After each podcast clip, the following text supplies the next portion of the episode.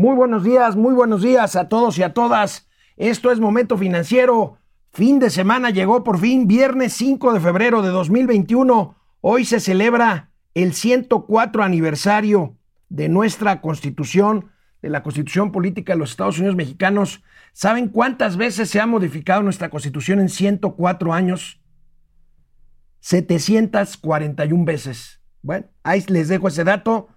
Me da gusto, nos da gusto que el presidente López Obrador esté en vías de recuperación. Anoche salió en un video a decir que se hizo nuevamente la prueba de COVID y esta ya salió negativa. Se recuperará todavía descansando unos días más. Insisto, nos da gusto, comentaremos lo que dijo también después de hacer este anuncio. Tendremos una exclusiva con Mauricio Flores a la distancia que nos dejó un material muy interesante sobre novedades en los procesos de adjudicación de la obra del Aeropuerto Internacional de Santa, de Santa Lucía.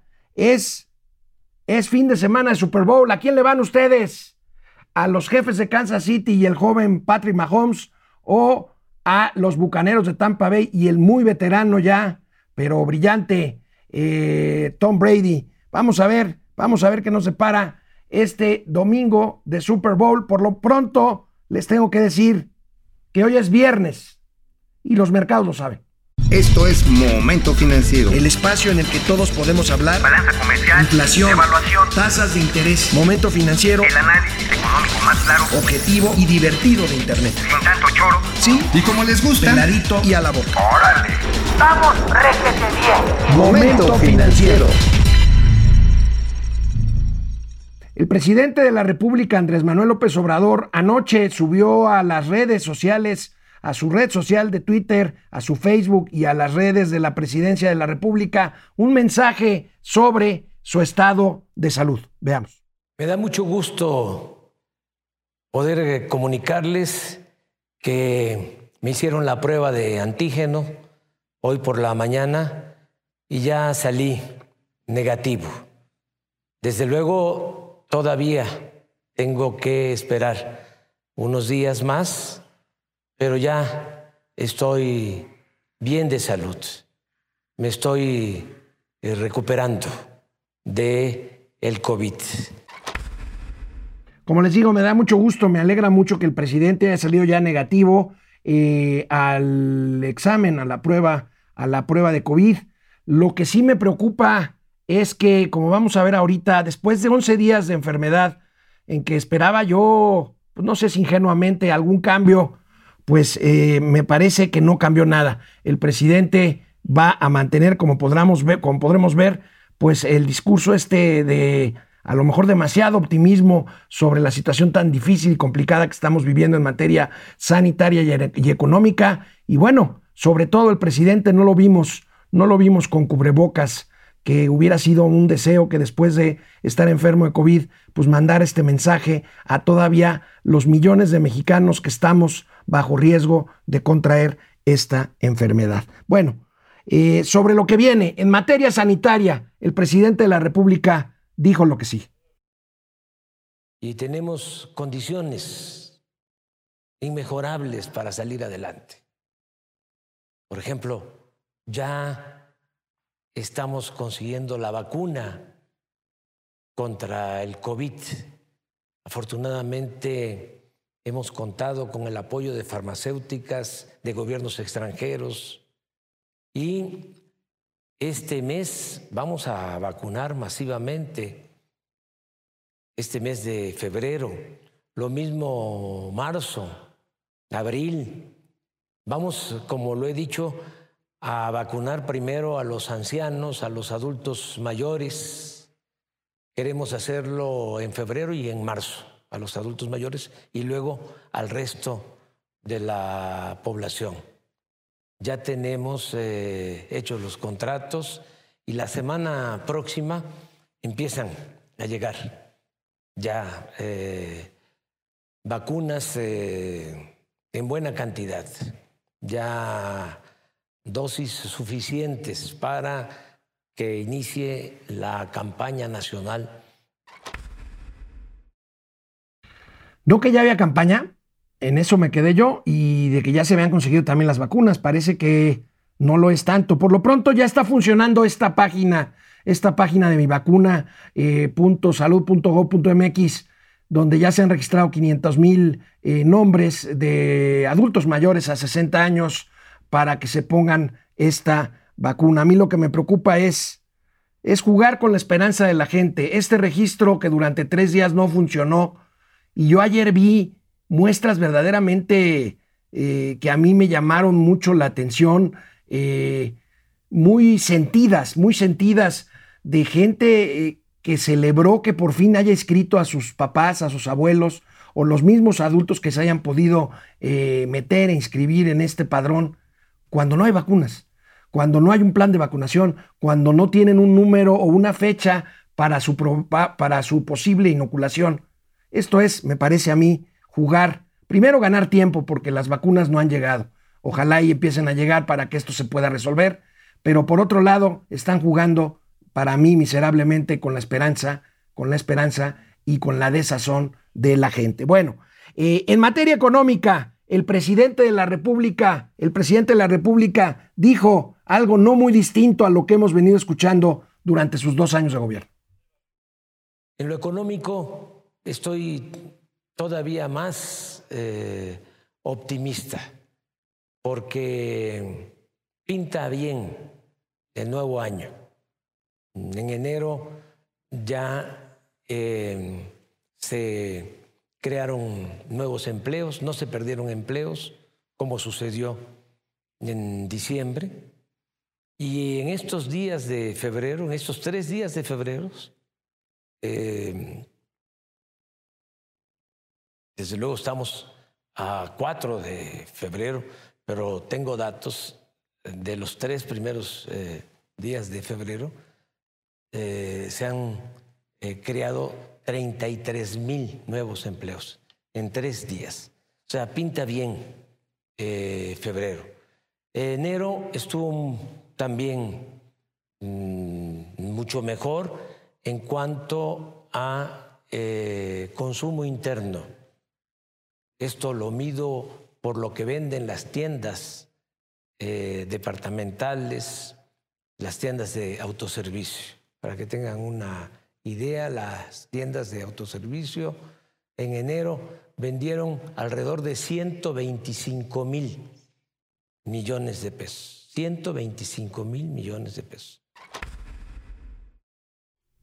Lo que no dijo el presidente de la República es que las proyecciones eh, que salieron en la encuesta de expectativas del Banco de México, de la cual hablamos aquí en Momento Financiero hace un par de días, tienen al primer trimestre del año 2021 con una expectativa de caída todavía de 4% en términos económicos. Pues ahí está el, el optimismo desbordado del presidente. De regreso del corte, pues vamos a hablar de otra cosa de la cual siempre habla y que por supuesto aquí hoy no fue la excepción de las remesas, los récords, el récord en las remesas el año el año pasado y bueno, que le suma el tema de los apoyos, de los apoyos sociales. Seguiremos hablando de esto, de este mensaje y de lo que pasó también ayer en la mañana ya en Palacio Nacional con el presidente de la República después de una pausa. Canal 76 de Easy es Vive TV, canal 168 de Total Play que es Mundo Ejecutivo TV, Momento Financiero, Economía, Negocio y Finanzas para que todo el mundo les entendamos. Hola Internet, hola Internet, ¿cómo vieron este mensaje? Este mensaje se transmitió ayer en la noche, pero fue grabado según se vio. El presidente, después de lo que acabamos de ver, bajó la escalera principal del ala sur de Palacio Nacional hacia el patio de honor, hacia el patio de honor donde estaba estacionado el Jetta, que de repente pues como que una suburban que vimos en la mañana, ahorita vamos a ver, este, se convirtió en Jetta otra vez y bueno, pues este, la luz, la luz natural eh, era una luz del atardecer y este, este se grabó en la, eh, todavía con luz natural y se transmitió ayer por la noche. Vamos a ver quién está por aquí eh, conectado. Depredador Mercenario, Depre, ¿cómo estás? Ya es viernes y la economía lo sabe. Mi punto es, la noticia buena es que ya el presidente reaparece recuperado, pero a mi perspectiva parece que le quedó secuelas del COVID, esperando que esto pueda cambiar la forma como está combatiendo la pandemia. De caso contrario, esto nos seguirá afectando por más tiempo. El presidente se ve, y es normal, pues digo, vaya, el hecho de que ya salió negativo no implica que ya esté completamente sano. Él mismo dijo que va a tomar todavía algunos días y esperemos que las secuelas no sean, no sean tan graves. Fidel Reyes Morales, buenos días. Alex Rodríguez, buenos días, Fidel. Pili Sanz, es viernes y el bolsillo lo sabe. Nuestro presidente ya salió del COVID. Ojalá ahora reflexione como líder nacional en el combate con esta enfermedad y logre concientizar a la población que lo que sí, que lo sigue así como a las que no. Bueno, Pili, lo primero que creo yo que tendría que hacer el presidente es ponerse su cubrebocas. Y quiero decirles que ayer, pero no les adelanto, ahorita véanlo en la tele, ayer se lo puso y ayer se lo puso en la mañana. Y, vamos, a, vamos a comentar, vamos a comentar al respecto. Aquí en este, en este video, ya donde habla de la expectativa de lo que viene, no traía, no traía el cubre, el cubrebocas. Fidel Reyes, tío Mao, cuidado con los popodrilos. Bueno, el tío Mao está volando en estos momentos hacia allá, hacia, hacia Villahermosa, la hermosa Villahermosa, Tabasco. Fernando A. González, buen día, feliz fin de semana.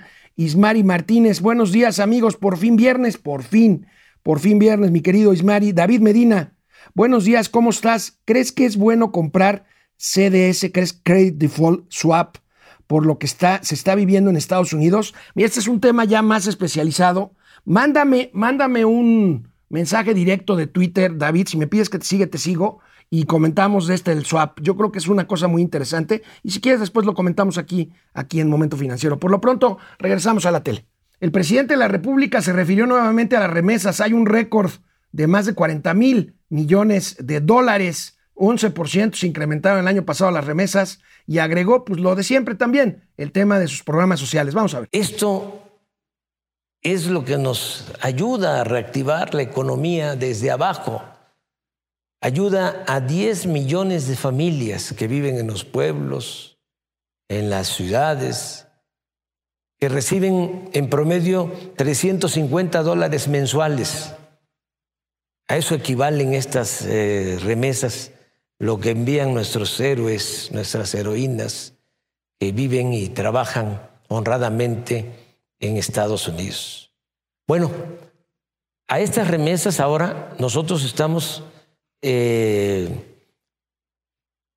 añadiendo mm, casi la misma cantidad.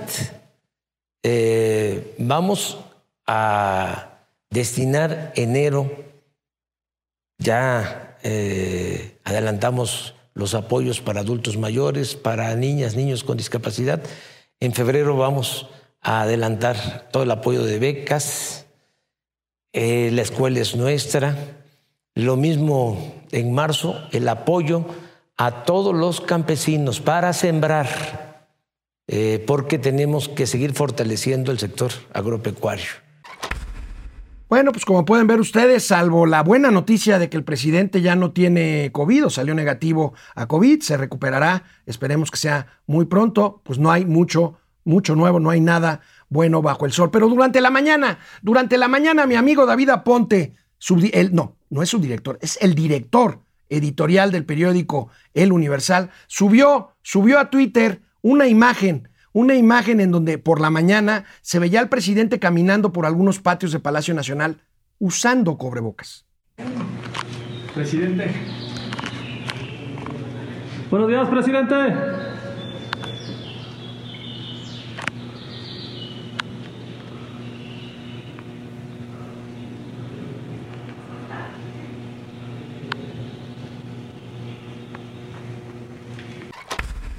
Con el con el cubrebocas, que yo creo que es algo que tan sencillo que podría ser un antes y después de la enfermedad COVID del presidente de la República. Vimos que en la tarde noche pues ya salió sin el cubrebocas. Pero esto a mí me da pauta a que yo sea quien diga el gatelazo, el gatelazo del día hoy viernes. Permítanme ensayar un gatelazo con esto que vimos del presidente poniéndose el cubrebocas. El gatelazo de hoy será entonces, el cubrebocas no sirve mientras el presidente de la República no lo use. Y sirve cuando lamentablemente para Gatel lo use. Ahí les dejo ese gatelazo. Vamos, vamos a otra, a otra cosa. Hoy el periódico Reforma, hoy el periódico Reforma publica que las principales obras y algunas acciones de la 4T del gobierno actual están reservadas. Están reservadas, fíjense, por eso no les gusta el INAI porque pues la gente pedimos información y eso les choca. Entonces, vamos a ver la nota principal del periódico Reforma, reserva obras prioritarias, pero no nada más obras, también ahorita acciones, ahorita las vamos a ver. blindan expedientes por cinco años. Una de las eh, recursos que tiene el gobierno es reservar información, pero el INAI para eso está, para que nosotros eh, pues presentemos una queja, un recurso de revisión frente al INAI para que el INAI obligue a las oficinas públicas a entregar la información. ¿De qué se trata? Veamos el cuadro ese que está ahí en la misma primera plana de reforma. Ahí tenemos la construcción del aeropuerto Santa Lucía, por supuesto los contratos de vacunación de la Secretaría de Salubridad o de la Secretaría de Salud, el acuerdo COVAX para vacunas COVID-19 firmado por la Secretaría de Relaciones Exteriores, el proceso de venta para el avión presidencial, que ya no sabemos qué onda con ese avión, esto es de Banobras, los estudios de demanda del tren Maya de Fonatur, el reporte sobre la liberación de Ovidio Guzmán, ¿se acuerdan? Allá en Culiacán, el hijo del Chapo Guzmán, convenios de uso para eh, predios eh, para la Guardia Nacional de la Secretaría de la Defensa Nacional y al igual el plan para combatir el robo de combustibles. ¿Por qué? ¿Por qué tiene relevancia eso hoy? Bueno, nuestro amigo Mauricio Flores, que ahorita, repito, está trepado en un avión rumbo al sureste, al sureste mexicano, al Golfo más bien, este, eh, Mauricio nos dejó, nos dejó esto que es una exclusiva, como dice, interplanetaria, intergaláctica, lo dice de otra forma, pero ya ven cómo es el Mau, eh, que tiene que ver, una exclusiva que tiene que ver con eh, los procesos de adjudicación para las obras del aeropuerto de Santa Lucía. Estos datos que están reservados por el gobierno federal, en este caso por la Secretaría de Defensa Nacional. Vamos a ver qué nos dejó Mau grabado pues yo creo que después, yo creo que él fue a grabar al presidente y luego se metió a su estudio a grabar su propio mensaje. ¿Qué tal? ¿Cómo están, sobrinos? Aquí el tío Mau. Ahorita les voy a dejar esto grabado. Eh, las razones se las va a dar nuestro queridísimo amigo, colega, camarada, líder de la opinión financiera, Alejandro Rodríguez. Pero les voy a contar rápidamente un tema que hoy viene en la columna Gente tras del dinero es básicamente los concursos que se están dando al interior del aeropuerto internacional Felipe Ángeles, el que yo le digo Santa Fantasía. Bueno, eh, realmente hay mucho secreto, se conocen poco de las licitaciones porque, bueno, está controlado por el ejército mexicano y bajo los términos de seguridad nacional pocas cosas se saben. Pero se empezaron a saber. ¿Y quién creen que la sabe? Bueno, yo la sé. Y sé de una licitación que está, hijos, está rara, muy rara. Es la licitación para la adquisición de las pasarelas o también que le llaman los sistemas de auxiliares para los aviones en los puntos de llegada. Las pasarelas donde llega el avión y le ponen un puentecito, les dicen también puentes telescópicos, hay muchos modelos. La cuestión está en que lo ganó una empresa, una empresa alemana, Tyson Eh, a lo mejor le suena así maquinaria o elevadores, es un consorcio gigantesco. Pero ¿qué creen? Resulta que presentó, curiosamente, la oferta en euros. Bueno, en México se deben de usar pesos, pero vamos a quitar esa minucia. Lo presentó sin desglosar el IVA. Y la regla general en todas las licitaciones públicas, el ejército se cuece por aparte, por lo que veo, pues si te equivocas en esa minucia, sí, es una tontería, pues pierdes, te descalifican, te chispas y te vas. No, esta vez el propio ejército le corrigió la oferta a Tyson Group. Pero ahorita les cuento más. Vaya noticia, también se cuecen habas por allá por Santa Lucía. Pero Mauricio, como dice, nos tiene, nos tiene un poquito más. Vamos a ver qué más nos cuenta Mauricio. Pues sí, efectivamente el ejército mexicano, a través de los coroneles que están Involucrados en este proceso, los encargados de la llamada terminal de pasajeros, frente 7 de trabajo, son tres coroneles, dijeron, no, pues está en, un documento, ¿eh? que ahorita lo van a ver. El documento dice muy claro, bueno, miren, pues esto se arregla, en, en el análisis de la oferta técnica lo arreglamos. Se echaron un tema que estaba controvertido en la parte económica, lo aventaron a la parte técnica. Yo nunca había visto algo así. Insisto, el ejército mexicano se cuece por aparte, muy por aparte de las demás instituciones, en donde si tú llegas bien chiles acá con tu licitación y dices, te voy a cobrar tanto, oye, y el IVA, ay, se me olvidó ponerlo. Ay, pues ahí multiplícale por 1.16 y ahí está. No, papacito, quedas descalificado. Es una nimiedad, sí, pero por eso te descalifican. Pero además otra cosa, ¿qué creen? A las empresas internacionales que participaron, que son varias en este concurso para comprar las pasarelas de abordaje y desembarque de aviones, este, pues, ¿qué creen? ¿Qué creen? Les disculparon la presentación. Pues les disculparon la, la presentación de declaración. Ahí están las irregularidades. Nos seguirá contando Mao. Ahorita tenemos el documento este. No es un chisme. Tenemos el documento. Regresamos después de una pausa aquí a Momento Financiero. Pues como ven que se puso a trabajar el talegón de Mauricio Flores Arellano. Está bien. Buena nota. Ahorita vamos a seguir con ella. Isma- Ismari Martínez. Da- David Medina. Ya, ya, ya te dije David. Is- Israel Ramírez. Desde Birmingham, Alabama, USA. Qué buena onda. Saludos por allá. Jacob Frías, buen- buenos días a todos. Carlos Santoyo presente. Carlos, anotado. Jacob Frías, yo le apuesto a lo seguro y eso que al tío Mau se va a poner bien calderón. Está bien. Mike White, ¿cómo estás, Mike? Guillermo Sánchez Mendoza, excelente fin de semana. Igual para ti y para toda tu familia, Guillermo. Cuídate mucho, por favor. Carlos Santoyo, ¿cuántos millones de dólares hemos pagado en indemnizaciones? Texcoco, Constellation, gasoductos, etcétera. Fíjate que me das una buena idea para hacer una nota. Eh, ayer comentábamos el costo de Texcoco y de, de Constellation fueron 900 millones. Este, de gasoductos fueron otros 200 millones. Vamos a hacer una nota con todo, fíjate qué buena idea me das, con todo, eh, una relación de todas las cosas que se han cancelado y cuánto nos ha costado. Fidel Reyes, cualquier parecido con Napoleón de la rebelión de la granja es mera coincidencia. Omar Sanders, hola Omar, qué gusto saludarte, Alex. Del video de AMLO en la noche, ¿puedes rescatar algo?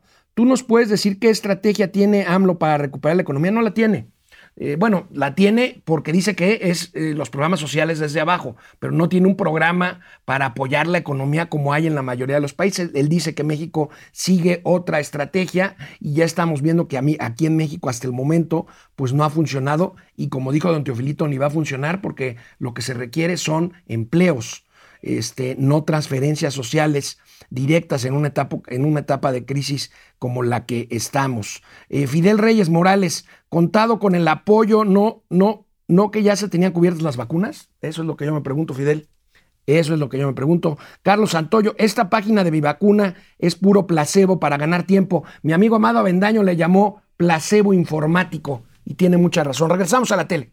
Bueno, sobre esto que nos cuenta Mauricio Flores Arellano de la adjudicación directa a una empresa alemana de la parte de los pasillos telescópicos del aeropuerto de Santa Lucía o la terminal eh, avionera de Santa Fantasía. Tenemos aquí el documento, no es, no es chisme, no son, no son dichos por ahí. Ahí tenemos ese documento, lo tenemos completo. Pero bueno, esta noticia la cierra, la cierra Mauricio Flores Arellano con esta, con esta grabación desde su estudio personal. Y para rematar, para rematar este tema, bueno, hay que tener en cuenta que se trata de una de las obras emblemáticas de este gobierno, el aeropuerto de Santa Fantasía, perdón, de Santa Lucía, el aeropuerto internacional Felipe Ángeles, donde, bueno, pues estas cosas, digo, insisto, tratándose de un proyecto tan importante, no deberían de tomarse a la ligera. Estamos hablando ya, ahora sí en serio, ya van a hacer su terminal aérea ahí, pues háganla, pero háganlo bien. Hagan lo que funcione y háganlo de manera transparente. Insisto, se cobija mucho este tipo de obras, las encargadas al ejército, por el tema de seguridad nacional. Está bien, ¿no? ¿O está mal? Digo, porque al final de cuentas, pues es lana de todos. Es lana de todos y eso, híjole, sí puede ser un factor que no necesariamente vaya a abonar, por ejemplo, en la calidad de los materiales que se van a incorporar. Miren, el metro cuadrado de infraestructura ahí en el edificio terminal estaba planteado, de acabados ya, en 120 pesos el metro cuadrado. 120 pesos de metro cuadrado no lo tienen, ni, digo, lo digo con respeto y lo digo con admiración para la gente que tanto batalla para tener su propia casa. No cuesta eso ni siquiera en las casas de interés social. Una casa de interés social, repito, con todo mi respeto, cariño y afecto para la gente que compra una casa con grandes esfuerzos, pues son materiales muy económicos, que no están hechos para grandes e intensos usos, son para uso residencial. ¿Qué tipo de materiales le van a meter a los acabados? Van a meterle congolium, le van a meter este, intercerámica de, este, de saldos. Todavía faltan esas cosas, porque ya para febrero, para febrero, este mes, sí, para final de este mes, quieren inaugurar lo que es la plataforma para aviones militares. Ya saben, tunta, chunta, chunta, chun. pero pues las cosas no están todavía muy claras. Bueno, pues ahí tienen, ahí tienen esta, esta exclusiva que nos trajo Mauricio Flores Arellano, que nos dejó para, pues para mostrárselas a ustedes. Y bueno, pasando al tema de la electricidad. Ayer eh, comentábamos, decíamos, de la importancia de la decisión de la resolución de la Suprema Corte de Justicia de la Nación sobre el decreto NALE, eh, que había salido por ahí del mes de mayo, para, pues para quitarle competencia a CFE para hacerla nuevamente preponderante la CFE. Bueno, las opiniones siguen y aquí les tengo algunas de ellas. Eh, son para mí, pues buenas opiniones, buenas noticias, porque dice, por ejemplo, Susana eh, Casonila, una abogada, si se junta el 33% de la votación, se refiere a la iniciativa preferente para, para cambiar la, la, legislación, los legisladores pueden solicitar una, una, inconstitucionalidad de iniciativa. O sea, basada en la jurisprudencia que ha hecho la Corte, pues podría declararse inconstitucional la nueva modificación legal que está, que está solicitando el presidente de la República. Se necesita un valor probatorio sustantivo para la expropiación indirecta.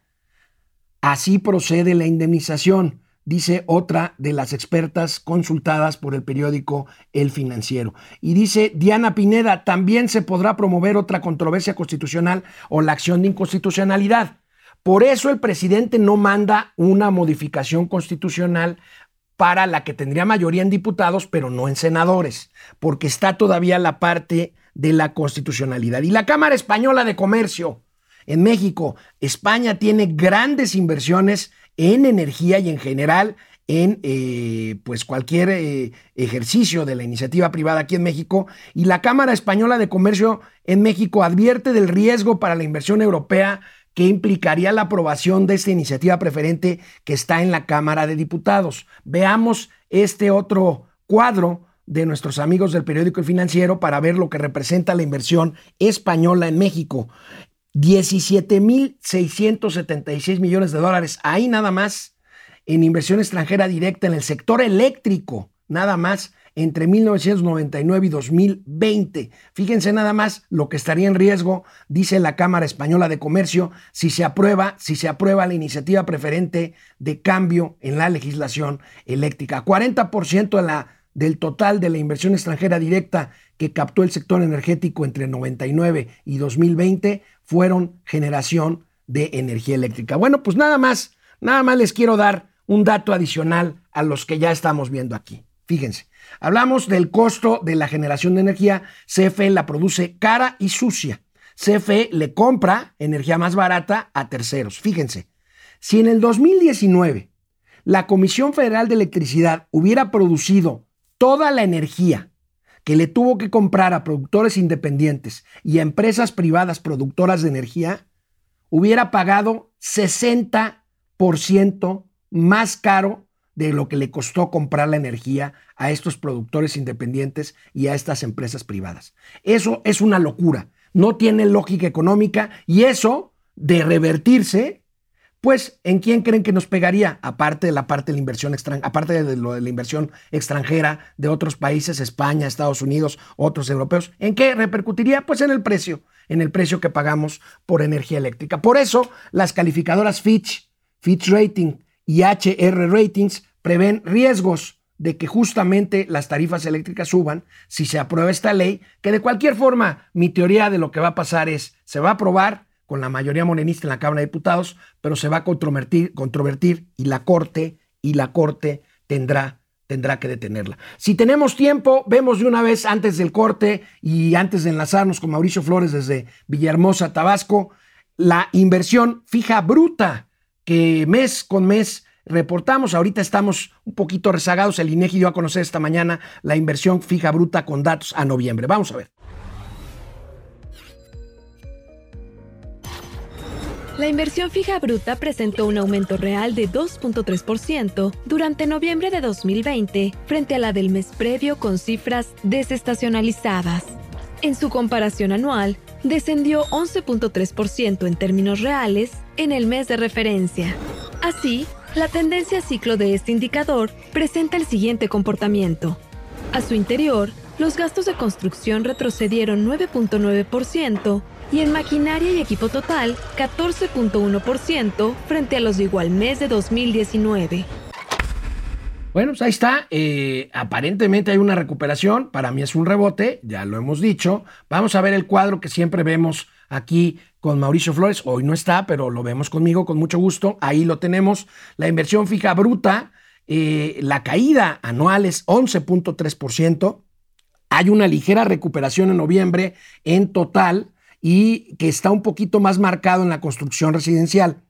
Sin embargo, pues en maquinaria y equipo, fíjense, la caída es del 14.1%. Aquí muchos dirán que ya hay una V. La verdad es que pues es nada más el primer, la primer colita de la segunda parte de la V hacia arriba que no necesariamente va a terminar por llegar hasta arriba. Es un rebote, insisto, vamos a ver, esto dependerá de muchas otras cosas, entre otras de la recuperación de la economía, de la economía de los Estados Unidos de América. Bueno, pues vamos a regresar después de la pausa, nos vamos a conectar con Mauricio Flores, vamos a platicar de otros temas. Este es Momento Financiero, canal 76 de Easy, canal 168 de Total Play.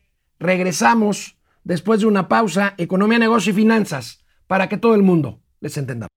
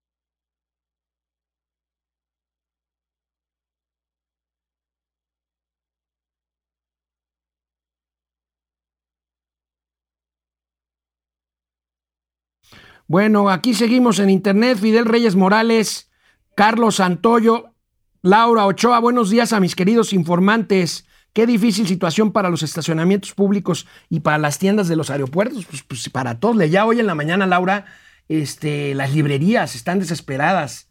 Este, ya no aguantan más. Los restaurantes están en pie de, lucha. Ángel González Mosqueda. Buenos días. ¿Dónde está Mauricio? Hay que ir pensando en su reemplazo. No te preocupes, Ángel. Ya estoy pensando en su reemplazo y será femenino. Oscar Sanders, ¿qué estrategia van a tener si lo único que hace es saquear al país y matar niños y ancianos? Duro, Omar Sanders. Rogelio Ortiz, este gobierno primero compra el llavero antes de comprar el carro. Pues sí, sí, a las llaves del carro. José Almazán Mendiola, buen día. ¿Qué tal con el mega finiquito de los exfuncionarios del instituto para devolverle al pueblo robado? Vaya reportaje ayer de Carlos Loret finiquitos de medio millón de pesos por trabajar tres meses en el instituto para devolverle al pueblo lo robado en la época o en los meses en que estuvo ahí Jaime Cárdenas de director del famosísimo, que aquí le llamamos IPA de Purro. Vaya, vaya escándalo, ¿eh? Qué incongruencia la presidencia, aún con COVID, un cubrebocas. Pues sí. Vamos a la tele y regresamos.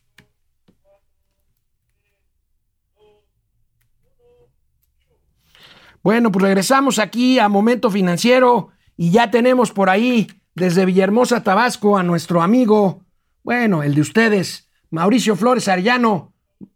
Mauricio, creo, creo que apagó su cámara. ¿Qué? ¿Habrá entrado a este, al baño o qué? Ah, qué barbaridad con Mauricio. Bueno, como sabemos, como sabemos, el mexicano José Ángel Gurría, este que fue secretario de Hacienda y Crédito Público, terminará su periodo como secretario general de la Organización para la Cooperación y el Desarrollo Económico, la OCDE. Este es el grupo de países pues más desarrollados y ricos del mundo. En ese está México, en la OCDE. Ayer el secretario de Hacienda, Arturo Herrera, informó de este proceso y eh, en el que participa México como parte de la OCDE y mandó unos tweets Herrera en donde está informando cómo va el proceso de sucesión en la OCDE. Ahí tenemos, eh, estamos en el proceso de selección y informa, informa Arturo Herrera que ya nada más quedan en la contienda los candidatos de Australia, Dinamarca, Grecia, Suecia y Suiza para esta posición que ocupó durante varios años José Ángel Gurría, que ya se retira de ser la cabeza de la OCDE. Y en cuanto a la, ahí tenemos, el día de hoy tuvimos conversaciones con tres de los candidatos en donde reflexionamos sobre los retos del organismo y las prioridades hacia el futuro. Ahí tenemos esto que da a conocer ayer Arturo Herrera, secretario de Hacienda. Y en cuanto a la Organización Mundial de Comercio, que está céfala, había dos candidatas finalistas. Una, la coreana, que fue vetada por Donald Trump. Otra, la nigeriana.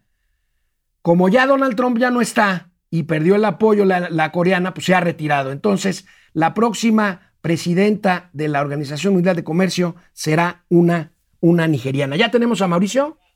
A ver, vamos aquí con nuestro amigo, les decía, el de ustedes, Mauricio Flores Arellano. Mauricio, ¿dónde te encuentras? Eso no es Villahermosa, parece los separos de alguna delegación eh, de aquí de la Ciudad de México.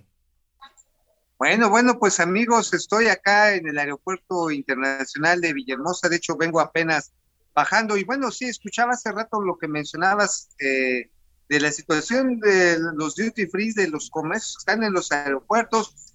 Bueno, el de la Ciudad de México sí ha sido una broncota, pero los demás, hijo, me deja decirte que la cantidad de negocios que han tenido que cerrar son enormes.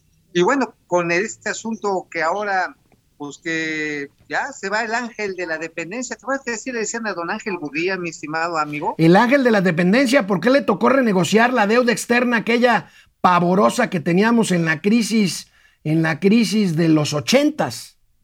Sí, sí, sí, exactamente, nos tocó y fue una negociación muy ruda. Obviamente que en aquel entonces la izquierda decía, no, es que ya estamos empeñando nuestro futuro, pero pues vieras qué tan mal negoció que México inmediatamente, hay que recordar, él era subsecretario de Hacienda con Carlos Salinas de Gortari, pues hizo una negociación maestra. Yo recuerdo mucho aquellas operaciones de canje de deuda por capital o por activos. Sí, sí, Híjoles, fue realmente audaz. Sí, fueron de las primeras operaciones de su tipo. y lograron sacar a México del atolladero de la llamada década perdida de la otra, ¿no? Porque esta es otra. esta es otra, esta es otra y apenas empieza, querido amigo. Amigo, nos dejaste una buena exclusiva, ya la dimos a conocer. Palmas para Mauricio Flores Arellano, pero traes otro chisme que tiene que ver con grilla política, amigo. ¿Quién va a ser el pues próximo coordinador de los diputados de Morena que implica un relajo que se va a armar en el sector energético? No, bueno, mira, ese es un chisme que tengo de muy buena fuente, pero por eso mismo no lo doy como exclusiva interplatanaria ni intergaláctica. Entonces, ¿cómo qué lo vas a dar? No las aventamos, ¿no? Digo, ¿para qué andamos ahí de, ahora sí, calentando el agua y luego no nos queremos bañar? No, no, no, venga, ya lo ya lo perfilamos, venga de ahí. Ahí ven, ahí viene. Pues sí, efectivamente, el chisme está en que Octavio Romero, saldría de petróleos mexicanos, sabemos que no le ha ido muy bien en la negociación con los acreedores, están tratando de hacer ahí algunos cambalaches, eh, han tenido que sacar recursos de donde no, bueno, iban a sacarlo de, lo sacaron en parte de dos bocas para empezarle a pagar algunos de los pasivos que les debían a fin de año a los que están trabajando en perforación y exploración. Bueno, aún así, pues, sigue teniendo una deuda inenarrablemente grande Petróleos es el equivalente de la deuda externa total de nuestro país, bueno, y también interna. Y al mismo tiempo tenemos el asunto de que los éxitos productivos, pues no han sido éxitos productivos. Este, de hecho, ayer un, este, un diputado que se apellida del Bosque decía, no, sí, que vive el monopolio estatal de Pemex y CFE porque sus utilidades son para el sector salud y para el sector educativo. No, pues qué golpiza nos acaba de arrimar el diputado del bosque, pues si las empresas estas pierden y pierden lana. Pero el chisme es que efectivamente el señor Romero quiere ya agarrar sus cositas, deshacerse de la bronca y irse de coordinador de diputados de Morena. Como tú lo dijiste, qué pachanga. Ya en Morena, ya ves que ayer la tomaron la sede, ¿no? Pues ya la sede de ahí de la calle Chihuahua en la Roma le dicen la borracha porque siempre está tomada. Bueno, la borracha y sin cruda porque permanentemente, ¿no? Oye, amigo, pero de, eh, a ver, este ingeniero agrónomo Octavio Romero, de ingeniero agrónomo a director general de Pemex en el piso 44 de la torre de Pemex ahí de Marina Nacional, a diputado federal, y entonces, ¿quién se quedaría en Pemex? Ese es el otro chisme Venga, que los quiero de una vez ir comentando. estás en el lugar adecuado para dar un chisme de Pemex amigo, en Villahermosa. Mencionar aquí que están sucediendo varias Tú recordarás que en el caso específico, en el caso específico de la secretaria de Energía, Rocío Nale, pues ha tomado posiciones muy clave al interior de Petróleos Mexicanos. El desarrollo de dos bocas, pues es el señor Miguel, no es Miguel Ángel Cornejo, no me acuerdo ahorita bien su primer este, nombre de pila, pero el señor Cornejo, eso sí sé que se apellida, pues él está diciendo, está pues tomando las decisiones, los ritmos que establece la Secretaría de Energía y también parte de las reparaciones refinerías.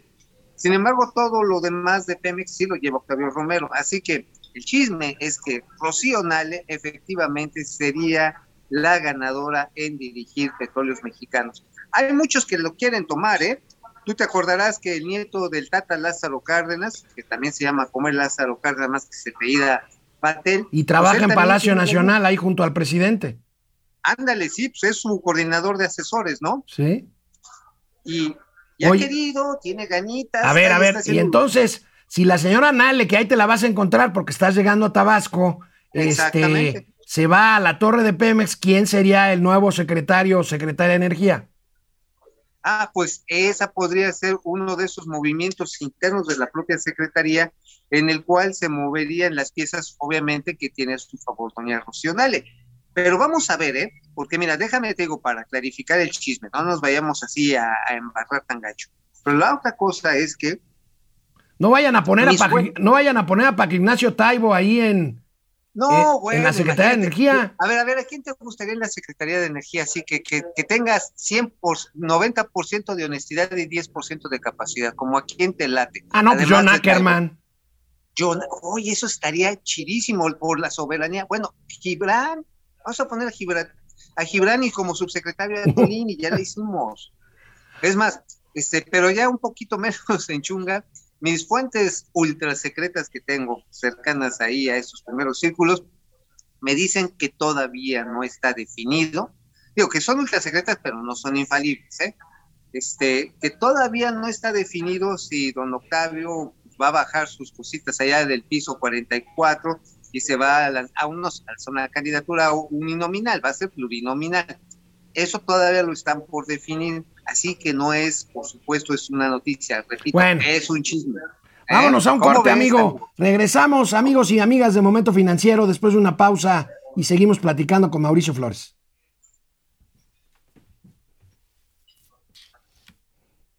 Sí. Ey, oye, yo no los, yo no los veo. Yo no los veo, mi estimado like.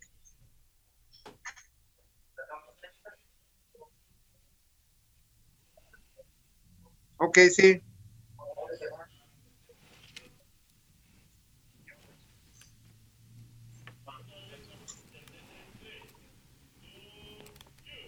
Bueno, regresamos aquí a internet. Tenemos muchísimos conectados hoy viernes. Eh, Dani Pinedín Pidán. No creo que el presidente haya estado enfermo de COVID. Fueron días donde salieron muchos datos negativos que no le convenían a la cara entre ellos. Discrepo, Dani. Yo creo que sí está, eh, eh, sí se enfermó y sí está enfermo. Eh, se tiene que recuperar plenamente. Jacob Frías. Oye, amigo, Mande. amigo, este, fíjate que a mí me llama mucho la atención ese hashtag que empezaron a correr los fieles del, del presidente el mismo día de ayer, que decía AMLO más fuerte que nunca. Perdóneme, pero discúlpeme. Una persona que está enferma no está más fuerte que nunca. Así es. Al contrario, está debilitada y requiere atenciones, eh, pues ahora sí, pos, eh, de, de, de posenfermedad para que se recupere bien. Por cierto, creo que sería interesante saber, y lo digo no por afanes, este, pues ahora sí que morbosos, pero yo creo que por el bien de los mexicanos, sí saber qué tipo de tratamiento se aplicó para tener una recuperación tan rápida. ¿eh? ¿Sabes dónde lo vamos a ver? Eh, eh, yo no estoy seguro que regrese el lunes a la mañanera. Aquí la, la única que quiere terminar ya con su martirio de ir a las mañaneras es la secretaria de Gobernación. Pero, pero es un pobrecita. martirio, sí, sí, pero. pero- Se nota que se la quedó, sufre, se quedó ¿no? sin agua el florero, pues. Este, Sí, no, se ve que la sufre, doña Sí, sí, sí. Pero entonces, mira, eh, cuando regrese el presidente a la mañanera, si vamos a ver varios detalles, si está de pie, si se tiene que sentar, la duración de la mañanera, vamos a ver qué tan afectado está. Ayer se veía agotado, se veía desmejoradón el presidente. A mí me da gusto, insisto, que el resultado ha sido negativo, pero bueno, vamos a ver. Claro. Vamos a ver. Bueno, vamos a leer rápidamente porque tenemos muchos. Juan Munguía. Vamos, vamos, vamos. René Franco, hola jefe Franco, Ja- Jacob Frías, Francisco García Ariloe, Felipe Docoa, Keynes, Friedman o, Mar- o Marx. Keynes, ¿no? O Friedman. Keynes. Friedman eh, o mira, Marx. Cada, cada uno, tiene- cada uno hizo sus aportaciones, ¿eh? Bueno, Guillermo Jiménez Rojas, Aurora Jarillo, Aurora Jarillo, Enrique Domínguez, Juan Ramón No, Alberto CGS, Leoín, Alberto, eh, a Mauri. Serranova, Mauri, ¿cómo estás? Leti A Velázquez. Eres San Miguel Frost Roy, Ma- Mayela Ituarra, Jorge Rosas, Gustavo López Marín. Y concluimos la tele. Quédense, por favor. Bueno, amigo, pues rápidamente, ¿sabes cuántos, sabes qué porcentaje de las pymes están haciendo home office? No, a ver, a ver, échame el dato. Solo Yo tengo unos, 5%, amigo. Esto habla mucho de los problemas que tienen las pequeñas empresas. A ver, de- repíteme otra vez el, el porcentaje porque como así como que se te lenguó la traba. 5% nada más de las pymes hacen home office, amigo. No, bueno, pues estamos, estamos en el pico, pero en el pico del sopilote, ¿eh? Mira, esto, esto indica dos cosas. Eh, el sentido común nos habla de falta de recursos de la propia empresa para hacerlo debido, para, para pues, eh, a- a organizarse, o la falta de recursos de los propios empleados que no tendrían cómo eh, pues conectarse desde su casa o por- por- por- probablemente ni siquiera conexión o espacio para poder hacer el home office. Es una, es un dato que a mí me llamó mucho la atención, amigo, pero otro dato que te quiero dar, como parte de la nueva norma para el etiquetado de alimentos, las empresas de productos de consumo ya quitaron, ¿te acuerdas que lo anunciamos? Que la ley decía que tenían que quitar los personajes estos de dibujitos Ah, sí. o los personajes Al animados. elefantito, ¿te acuerdas de, te acuerdas del elefantito? ¿Cómo se llamaba? Este, Choco Crispis. Ajá, el de Choco Crispis. Melvin. el- Este, Melvin, Melvin. No, y el tigre Toño de, y el tigre Toño de las azucaritas. ¿Y Bueno, pues ya. Y la abuelita, ya no vamos a tener. Pero la abuelita no es una caricatura, amigo. Sara García. No, bueno, no, pues es, es, es la efigie de, de doña Sara García que está en el cielo, cabrón. ¿Cómo Bueno, que ya? Ya, ya, ya no hay, Oye, ya no hay ¿y- dibujos. ¿Y el leopardo de los chetos? ¿Qué pex? El leopardo de los chetos, que no me acuerdo cómo se. ¿Eh? ¿Y Oye. la carita feliz de las sabritas? O, o el Big Cheto, que tanto te gusta, sobre todo el grande y naranja. Asumo que es- tienes toda la razón, pero oye, ¿y ya de cuándo a cuándo va a empezar esa... Ya, esa, ya está. Aquí tenemos la nota del periódico Reforma. Ahí está. Quitan personajes. Y ahí tenemos ya los chetos sin el leopardo. Las donas. ¿Qué tenían las donas? Pues sin el osito las bimbo. donas un hoyo y me das la razón, ¿no? Oye, un pingüino sin pingüino, amigo. Un gancito y va a haber gancitos, pero, Pues ya- empaque pero ya sin gancitos, sin el Chester, en fin, la tía Rosa, en fin, bueno, bueno. Oye, oye, pero a ver, ahorita hay una campaña multimillonaria que está haciendo poder al del, del consumidor. Esta es una, una ONG en la que trabajó el señor Hugo López Gatel y está agarrando este como e- efigie a ese actor mexicano que se que alguna vez fue constituyente, que se la ha pasado ahí en la grilla a favor de Demián Alcázar. gobierno. Ándale, por cierto, unas actuaciones bastante bastante tristes, ¿no? No Sale como fue a una sola de las sesiones de la Diputación Constituyente de la nueva ley de la Ciudad de México. pero lo ves en todos los canales, ojo, ¿eh? En todos los canales que están en televisión restringida y está saliendo en muchísimas estaciones de radio.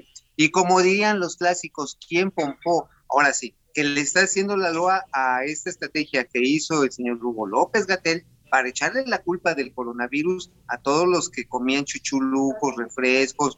O sea, oye, a ver, no le eches la culpa. Si sabías que así venía la morbilidad de la gente. Pues entonces haz una estrategia. la- Pues no, no es una estrategia, esa es una disculpa. Vamos Pues a sí. decirlo así. No, no, claro, bueno. Bueno, amigo, el siguiente tema que traemos hoy para nuestros amigos de Momento Financiero, a pesar del Super Bowl, que es cuando más aguacate se consume en los Estados Unidos, las exportaciones del oro verde del aguacate mexicano experimentaron una baja en estas primeras semanas del año.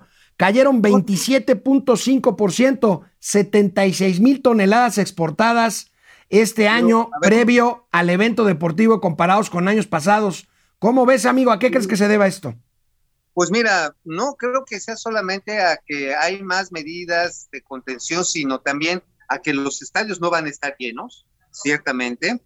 Pero también hay que recordar otra cosa, México está enfrentando una fuerte competencia en el aguacate. ¿eh? Literalmente los chinos le están entrando a ese mercado. Así. Pero ¿a poco Y no- los, los chinos ya están sembrando aguacate? Sí, y lo están industrializando, cosa que aquí en México no.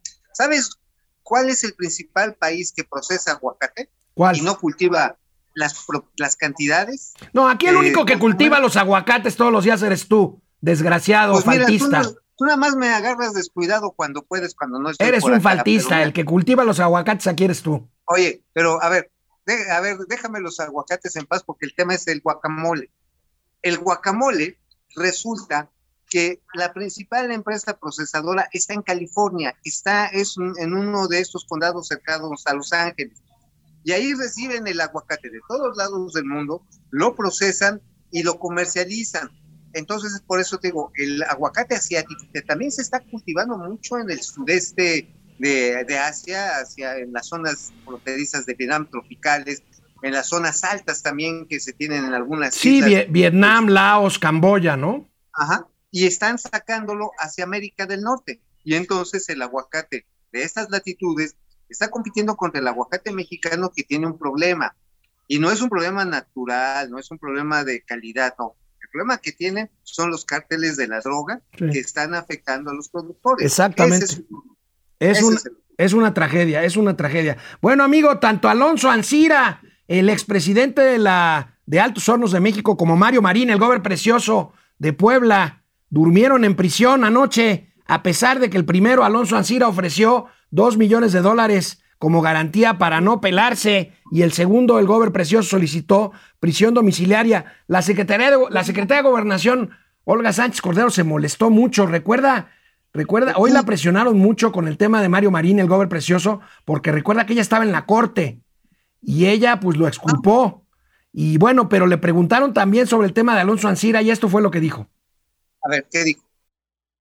Si en este caso, y, y bueno, ya en algún momento el presidente Andrés Manuel López Obrador había eh, mencionado que pues una vez que repare el daño entregando los 200 millones de dólares que pagó, que en lo que vendió eh, a sobreprecio la planta agronitrogenados, pudiera estar de alguna manera eh, pues otorgándose una especie de perdón. Preguntarle si esto es posible, si le alcanzará para pagar su libertad. Si se acoge a un criterio de oportunidad, sí, y si dice y si devuelve todo lo que pues es- costó esta planta de nitrogenados eh, por que es que realmente fue su valor fue muy superior a lo que los avalúos habrían establecido.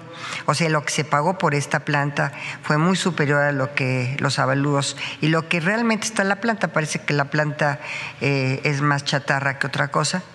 Entonces, este, pues eh, ya con avalúos, con un proceso legal eh, sólido al cual sí le daría oportunidad de acogerse al señor Ancira, eh, devolviendo precisamente estos recursos. Eh, esta, es aceptar, es aceptar que efectivamente hubo un tema de sobreprecio y hubo un tema de, pues, enriquecimiento indebido o ilícito. Y entonces sí, acogerse a criterios de oportunidad sí podría tener esa opción, porque el, ¿Cómo ves, Mauricio Oye, amigo. Flores? Este, Oye, amigo, a ver, dos cosas.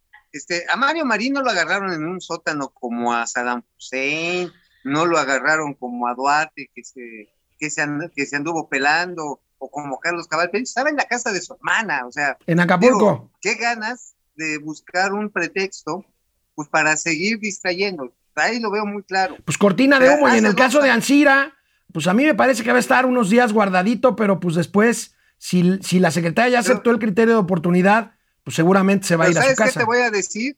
Todo el mundo se llena la boca de que la planta chatarra, me cree que ni la conocen, ¿eh? Ahorita si quieres regresando platicamos. Bueno, nos vemos el lunes, amigos y amigas de Momento Financiero. Amigo, cuidado con los pejelagartos. Cuídense mucho, usen cubrebocas. Nos vemos el lunes.